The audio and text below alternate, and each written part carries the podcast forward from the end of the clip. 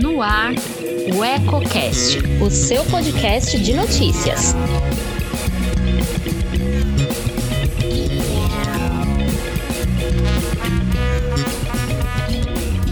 Olá, aqui é a Priscila Pegatin e te convido a acompanhar agora o Eco Brasil, com as principais notícias do país e do mundo nesta segunda-feira, dia 20.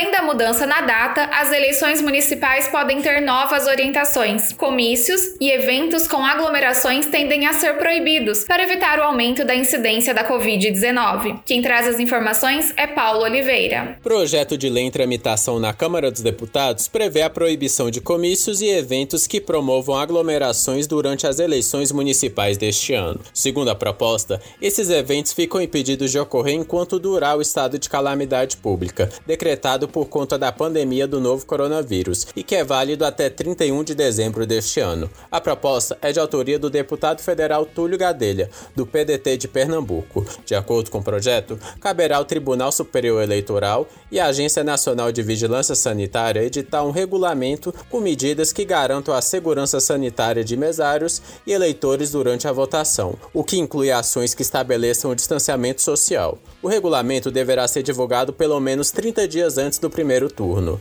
Eduardo Strans, consultor da Confederação Nacional de Municípios, diz que a proposta se adequa à realidade vivida no país, mas afirma que candidatos de municípios pequenos, onde os comícios é a principal plataforma de campanha, poderão ser prejudicados no interior do Brasil ainda a, a, eleição né, e a campanha cidade porta em porta, através de comícios, através de contato físico, né, contato com o eleitor.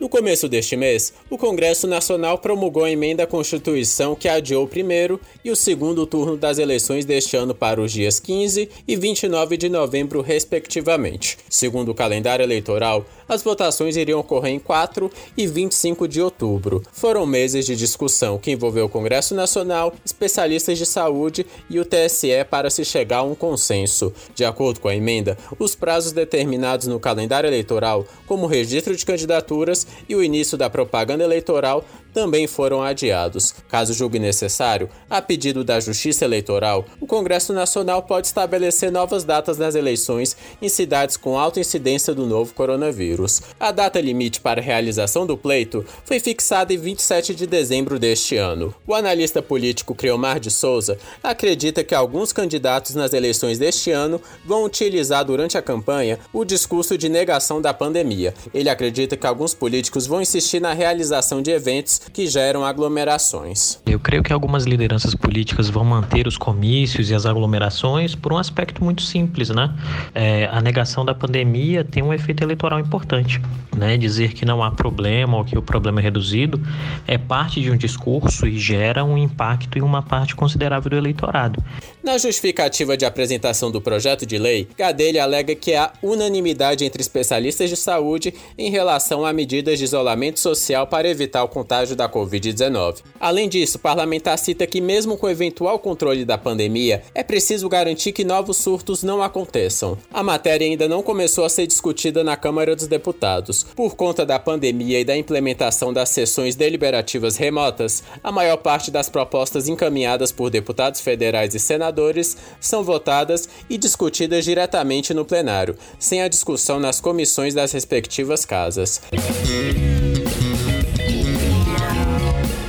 Nesta semana, você vai ouvir falar muito sobre a reforma tributária e o financiamento da educação básica. Isso porque as duas pautas serão discutidas pelo Congresso Nacional. A reportagem é de Yuri Hudson. Nesta semana, o Congresso Nacional tem duas pautas importantes pela frente. Uma é a reforma tributária, a outra trata sobre o financiamento da educação básica. Os deputados devem votar nesta semana um projeto de lei que torna o Fundeb, o Fundo de Manutenção e Desenvolvimento da Educação Básica, permanente. Este fundo foi criado lá em 2006 e perde a validade no fim deste ano. Mas o Fundeb é responsável por mais de 60% do financiamento da educação básica no país. Por isso, a proposta é torná-lo permanente. O texto da relatora professora Dorinha Seabra, do Democratas de Tocantins, prevê que a participação da União com recursos para o Fundeb saltará de 10% para 20%. Nesse exercício do Fundeb, nós queremos ajudar a reduzir as desigualdades, de modo a que todos os municípios procurem ter um per capita, um valor por aluno ano que seja estável para manter uma escola funcionando com qualidade. Já a reforma tributária deve ser apresentada aos presidentes da Câmara e do Senado na próxima terça ou quarta-feira. A intenção do governo é parcelar a entrega da reforma.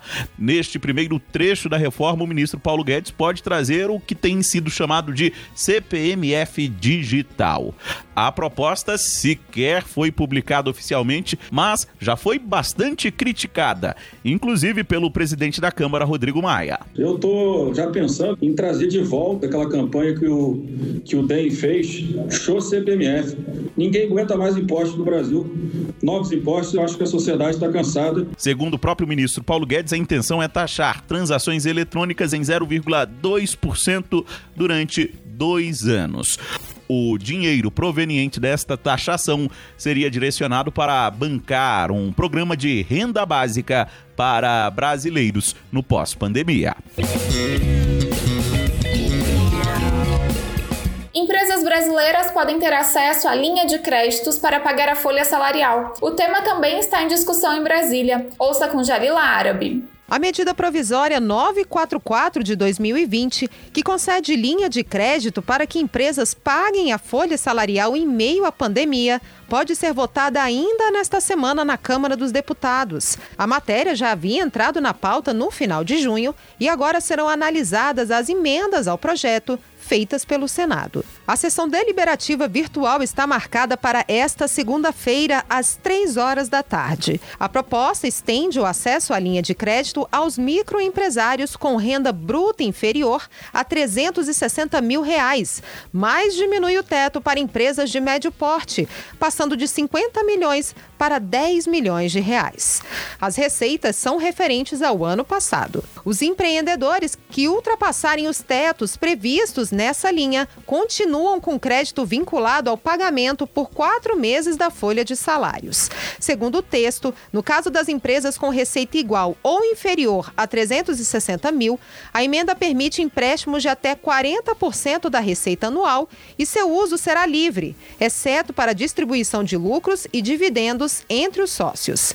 A iniciativa foi chamada de Programa Emergencial de Suporte a Empregos e funcionará com repasses da União ao Banco Nacional de Desenvolvimento Econômico e Social, que será o agente financeiro do governo a título gratuito, ou seja, sem remuneração.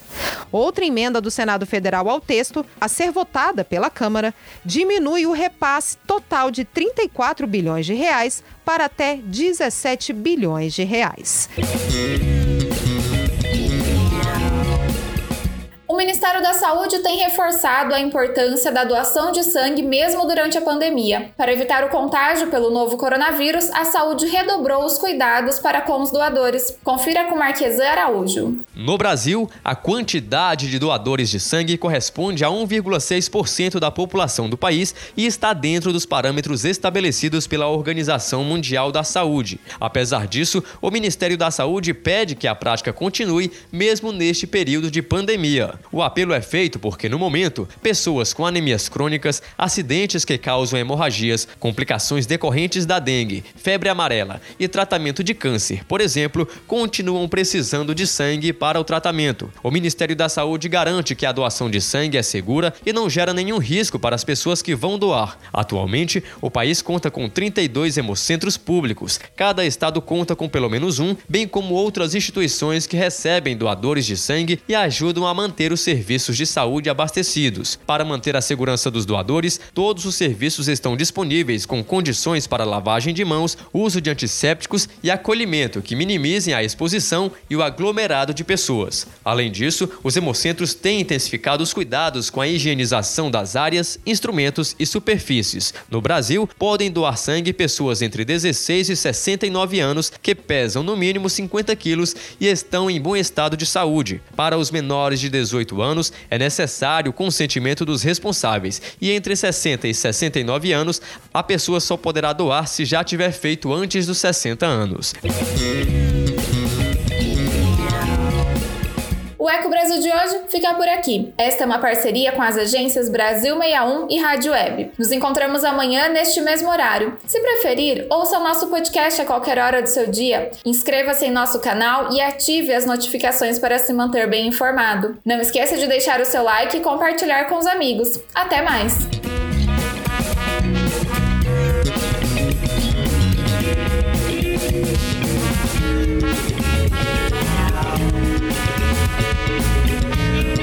Thank